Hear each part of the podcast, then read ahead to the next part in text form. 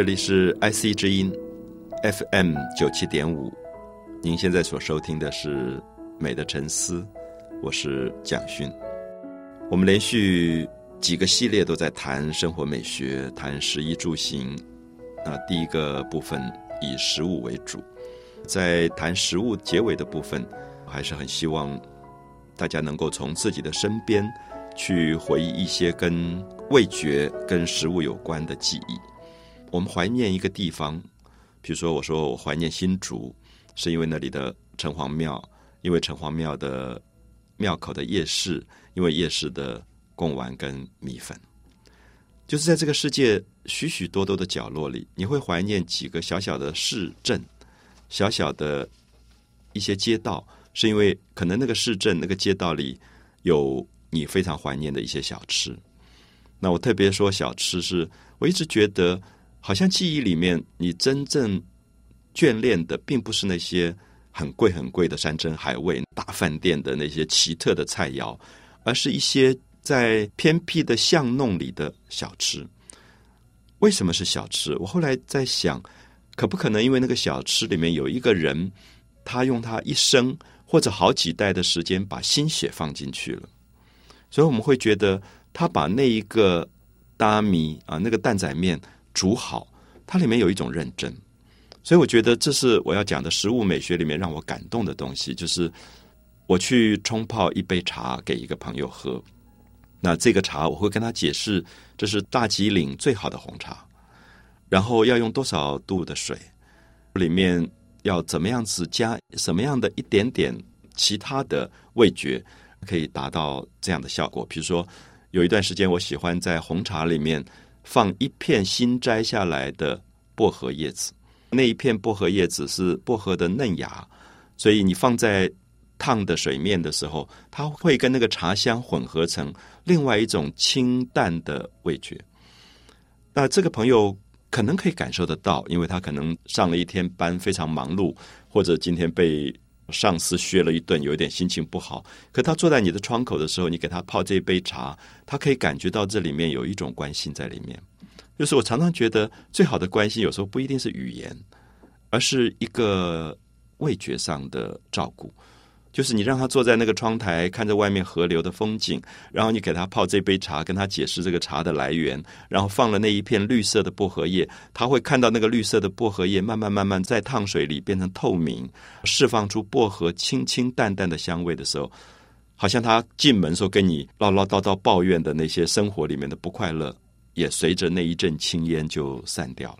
所以这是我会觉得为什么我会希望谈生活美学的原因，因为生活美学。其实是安慰我们自己、鼓励我们自己最重要的一个方法，所以它并不需要一个讲大道理的什么人生格言的书，或者一本很沉重的哲学的书，或者什么很严肃的宗教仪式来让我们快乐。我觉得快乐可不可能建立在点点滴滴生活的一些小细节上？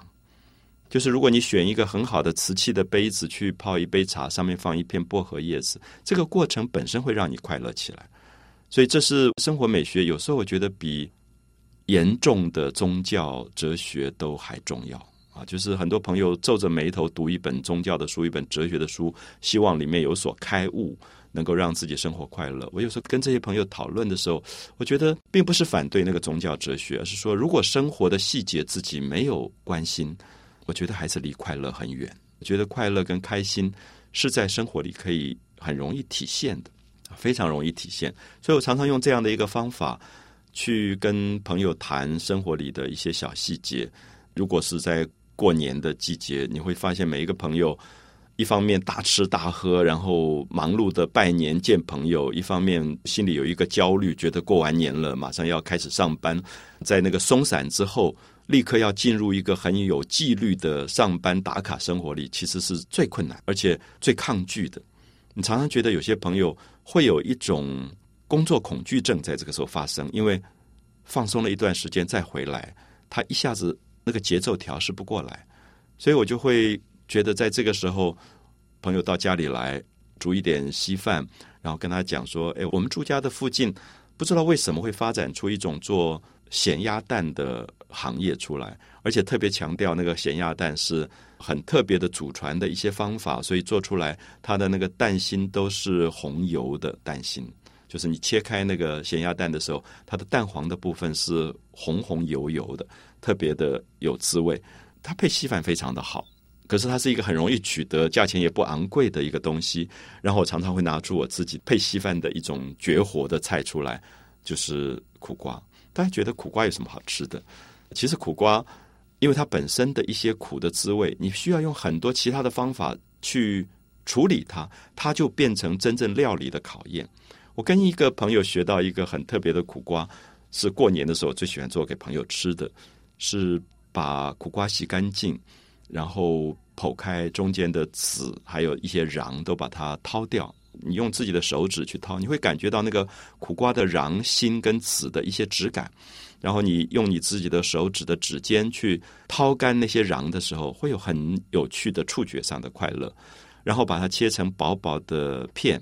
啊，一片片的苦瓜放在一个瓷缸里或者一个玻璃的比较大口的瓶子里。这个时候我开始用醋，用水。那醋跟水的比例，有时候我会自己做一些调配。喜欢酸一点，可能醋多一点；那喜欢淡一点的话，水就多一点。然后加一点冰糖。很重要一个东西是加酸梅，就是话梅，选比较好的话梅，大概选八粒到十粒，然后加水去煮，大火煮，然后切薄薄的几片嫩姜进去。煮开了以后，就把这个汤汁浇进刚才讲的这个瓷缸或者玻璃缸里面，然后用。盖子把它封起来，等它冷了以后，放在冰箱冰起来。大概一天以后，你就可以拿出来吃。这个腌制的苦瓜里面有非常好吃的话梅的酸甜，加上冰糖的甜味，加上醋的酸味，混合成非常奇特的滋味。它爽口清淡到惊人的地步。那我试过很多次，凡是大吃过油腻东西的朋友。都叹为观止，因为刚好是一个清洗它油腻感觉的一个很好的东西。他们吃完这样的稀饭，吃完这个红油心的咸鸭蛋，喝完这个粥，吃完这个苦瓜，他就有很开心的心情，准备第二天要去打卡上班了。我觉得这是一个对朋友最好的关心。它不是语言，它可能是让他从味觉开始体会他自己生命里面非常美好的部分。他不需要你再加重给他。太多油腻的东西，他反而是希望你能够帮他把油腻清洗掉，所以他自己有更美好的空间去接纳第二天繁忙的工作。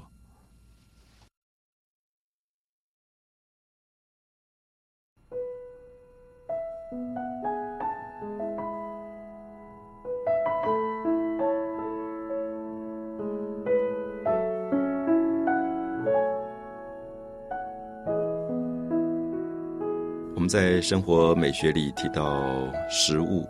希望大家不会误会，以为是教大家做菜，而是希望在这个料理的过程里，我们去发现不同的文化、不同的历史、不同的民族，提供给我们最精彩的一个味觉的美学，去从品尝食物开始，建立起自己对生活周遭所有点点滴滴小事物的注意。所以我们提到，像日本的民族提供了非常精彩的日本料理，泰国提供了非常精彩的泰国的料理，意大利或者法国，他们的烹饪都非常的有名。很有趣的是，我们会发现，比如说有时候我们想到英国，我们很少听到英国料理。所以有一次去伦敦，就会特别好奇问当地的朋友说：“什么是英国料理？”他们就笑了说。啊，英国人没有什么料理，他们就是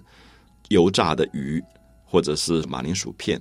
那么大概就是他们的主要的食物了。那你就觉得很奇怪，因为英国有非常精彩的文学啊，他们的文学在全世界都是非常有名的，像一直到近代的詹姆斯·乔艾斯啊，James Joyce 这些伟大的作家，莎士比亚非常了不起的作家。那文学上这么优美的一个民族，怎么会对食物这么简单啊，这么草率？后来会觉得很有趣，就是我们跟很多朋友谈，那大家会觉得，大概从十六世纪、十七世纪以后，英国的海权就发达起来。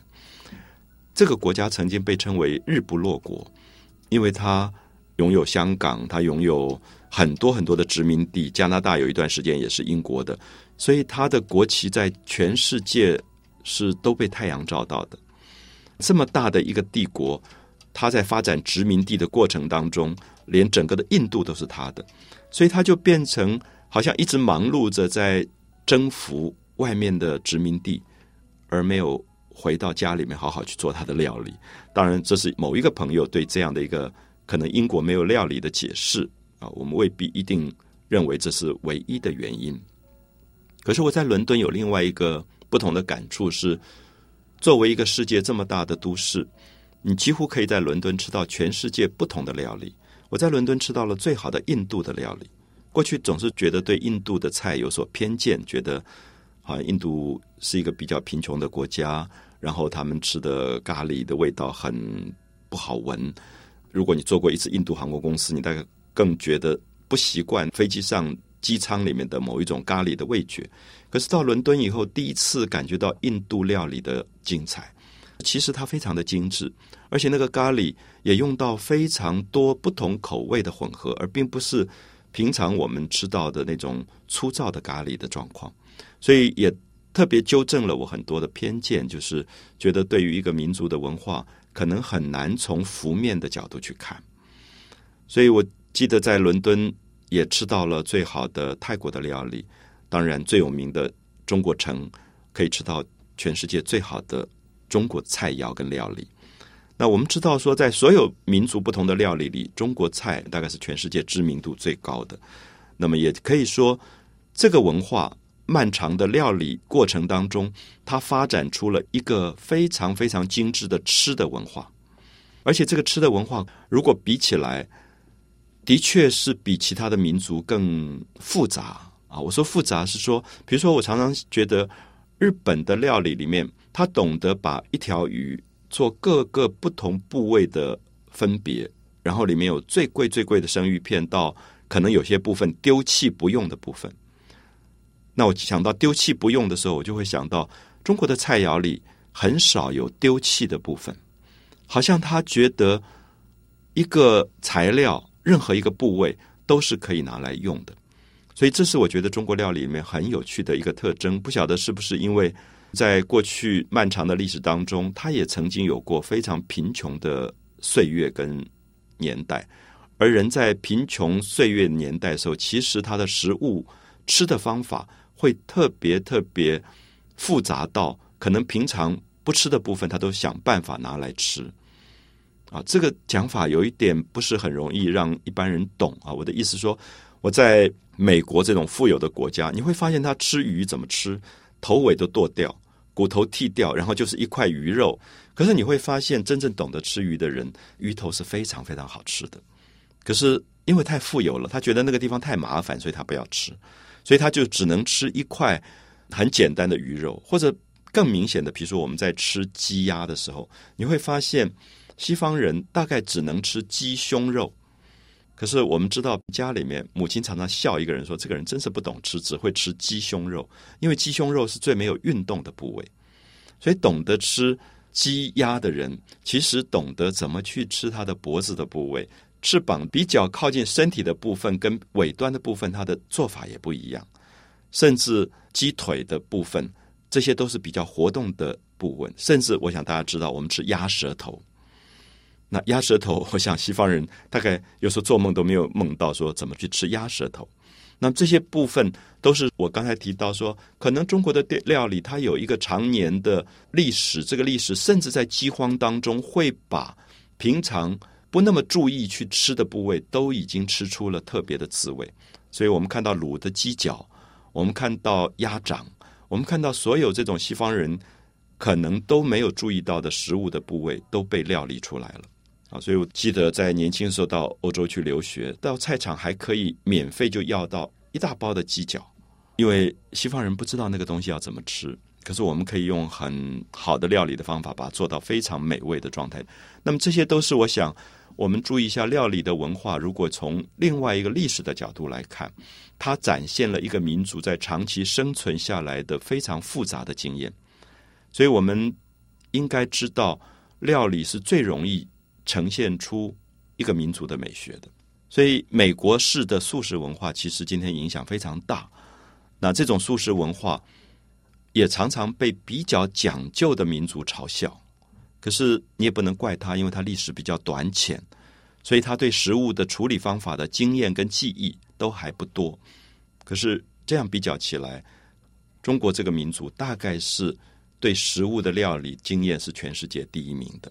最复杂的。所以，如果你在中国大陆各地去跑，你更会发现地区性对食物的一种处理方法，让你大吃一惊。因为我们平常知道的湘菜或者川菜、湖南的菜或者四川的菜、江浙的菜，还只是具体而为的一小部分。你在山西、你在山东、你在各个不同的地区，你会看到它对于食物的处理都不一样，甚至像云贵，它都有特别的处理的方法。那这些部分都让我觉得。好像一个博大精深的学问一样，你要进入这个领域，反而要有更多的谦卑，才能够有所了解。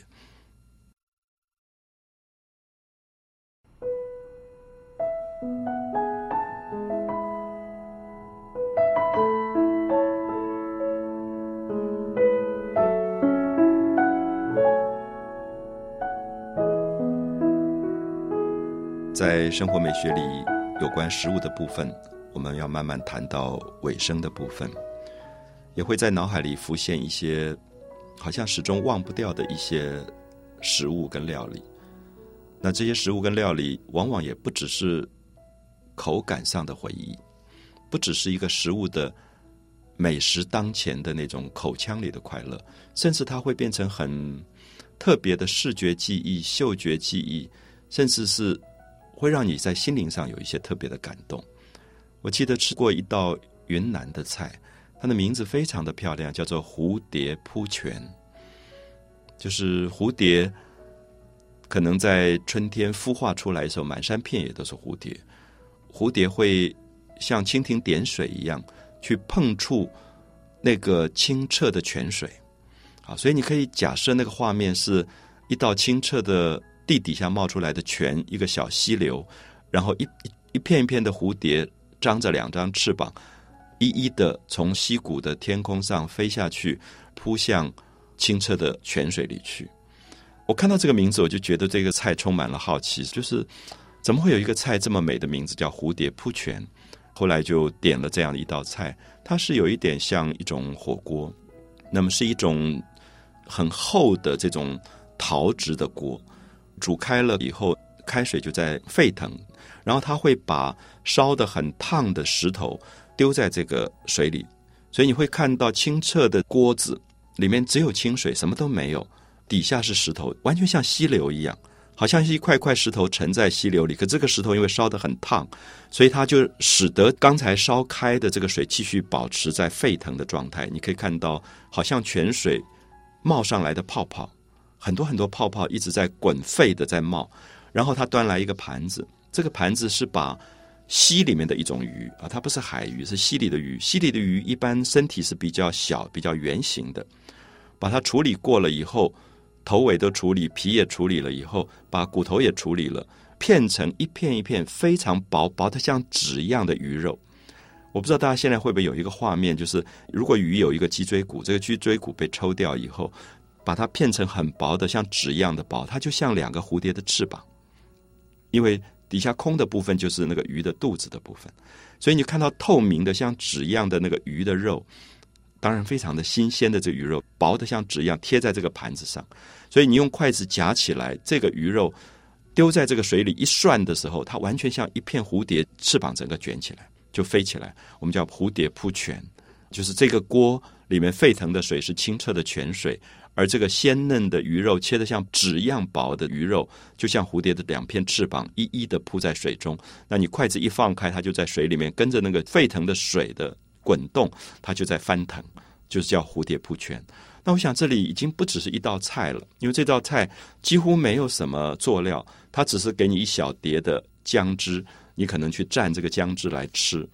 可是我觉得里面让我想到云南的。大山纵谷里面的溪流，蝴蝶飞满时候的那个美的景象，就是这个民族在做出这样的一个料理的时候，是有它的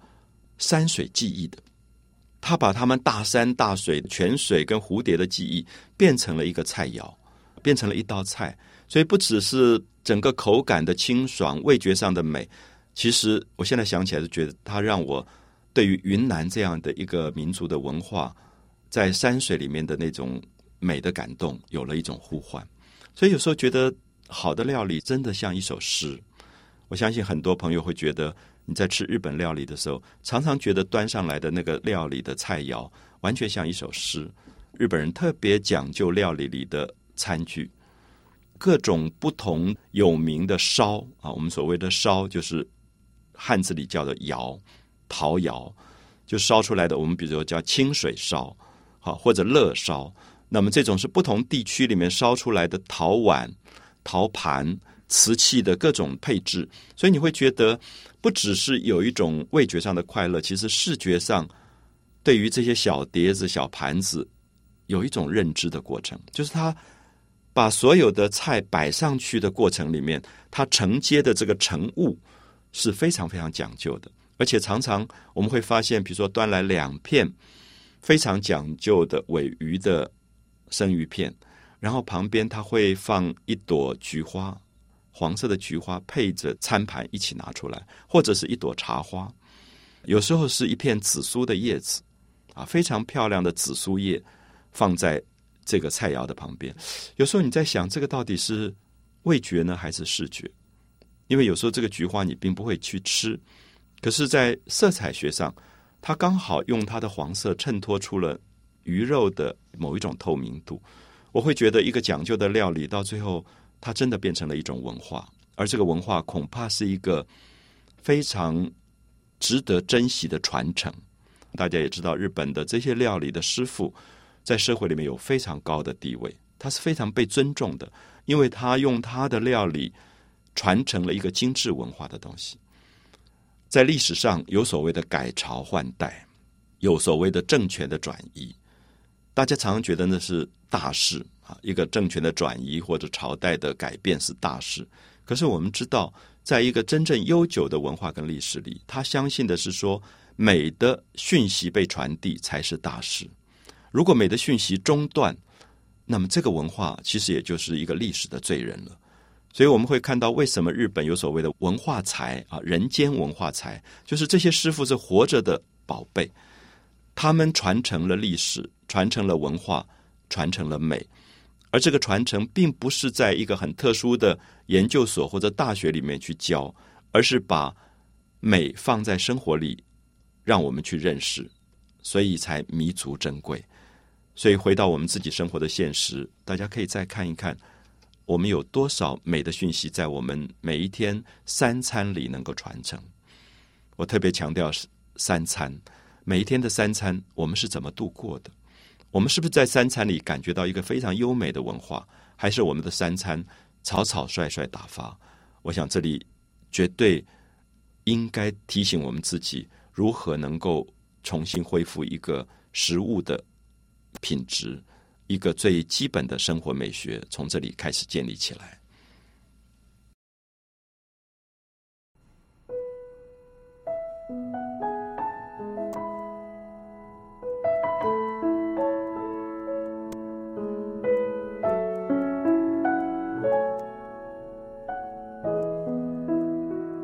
在生活美学谈到食物部分的结尾，我们特别希望大家能够在生活细节里面重新能够呼唤起自己的一些对食物的记忆。如果刚好周休二日，家里人会说：“哎，今天我们去哪里吃饭？”或者说：“我们今天做什么菜？”那如果是自己家里做菜，恐怕你会特别碰到一个问题：说我要到哪一个市场去买菜？我自己有一些偏好啊，比如说我不太喜欢去现代的超级市场，好像总觉得那边的食物已经被冰冻过或者处理到已经有一点没有感觉了。那传统的市场，其实你觉得里面有一种人的快乐在里面。那尤其小时候，因为常常跟妈妈去传统市场买菜，你会觉得大家都很熟，所以那些熟人当中，他会提醒你说：“我今天有非常好的芋头。”刚刚从山里挖出来的，所以你会觉得那种时鲜的感觉是超级市场没有人跟你讲这件事。我现在还有时候会很怀念小时候跟母亲去某一个肉铺，他会说：“哎，今天的里脊肉很好，你要不要买一点？”然后他就用新鲜的芋头的叶子包着那块肉，然后用草绳扎起来给我们，绝对不是用塑胶袋装的。在那个年代，可能塑胶袋也很贵，可是你也会觉得，从今天的角度来看，这个处理食物的过程里面有一种环保的概念。它是用满山遍野的芋头叶来包那个肉的。啊，所以大部分的肉类、鱼类都是用芋头叶包回来的，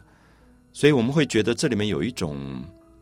对于物质的快乐啊，就是你会感觉到它跟我们今天在超级市场这种没有情感的一种冰冻的食物的材料非常不同。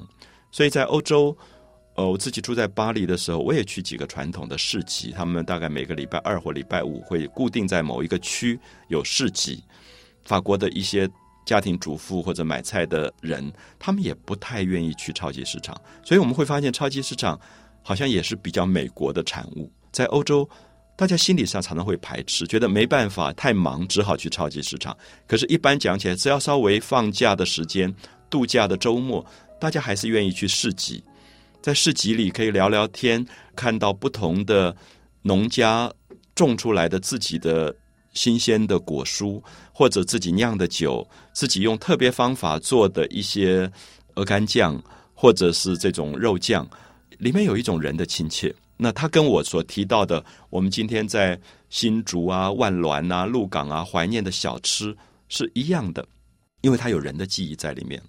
我常常去鹿港的时候，我大概一定会走到某一个巷子里去看看那个卖黑膏的那个老太太还在不在。那黑膏是一种虾，头很大。腌的很咸，它就是下酒很好的一种菜。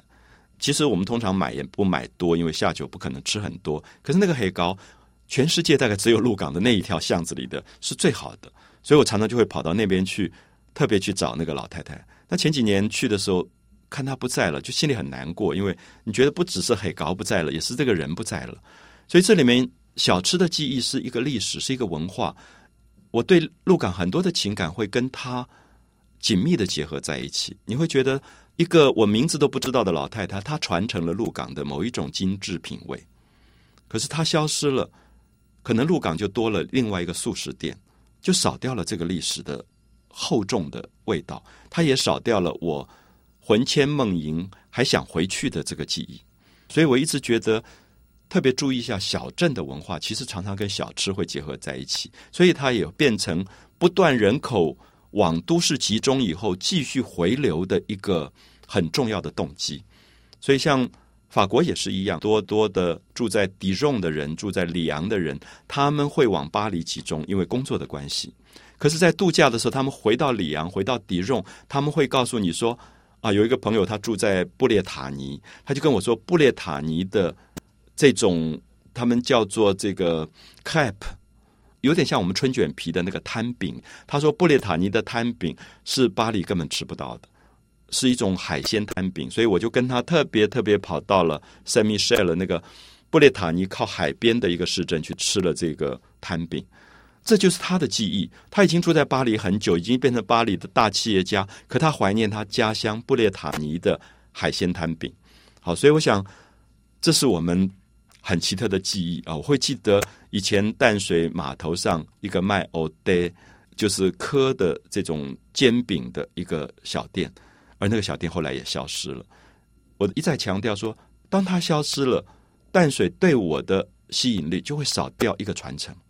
好，所以这些部分其实是构成小镇文化非常迷人的东西，而它事实上是大都市无法取代的，因为大都市里人太匆忙。匆忙掉，它失去了精致品味的可能，所以大都市里大概千篇一律，都会慢慢被素食店所取代，而人找不回它原有的那个小镇文化的悠闲跟精致。所有的美通常产生在悠闲文化当中，所以这也是提醒我们，为什么我们在周休二日的时候，我们有时候会逃离这个大都市，我们会到大都市周边的几个小镇去，重新找回我们的小吃。我想下一次可以提醒大家，再去感觉一下你找的可能不是小吃部分，我们对周遭的人的生活的美学，周遭人的一种温暖，以及那个小镇文化给你的一些非常重要的历史的记忆，他们存在，才会有大都市的存在。如果小镇文化全部消失了，大都市会变成一个非常无趣的地方。所以，我想这是在生活美学里面第一个部分，我们对食物的讲究，希望大家能够从生活里好好为自己做一道生命的菜肴。美的沉思，我是蒋勋。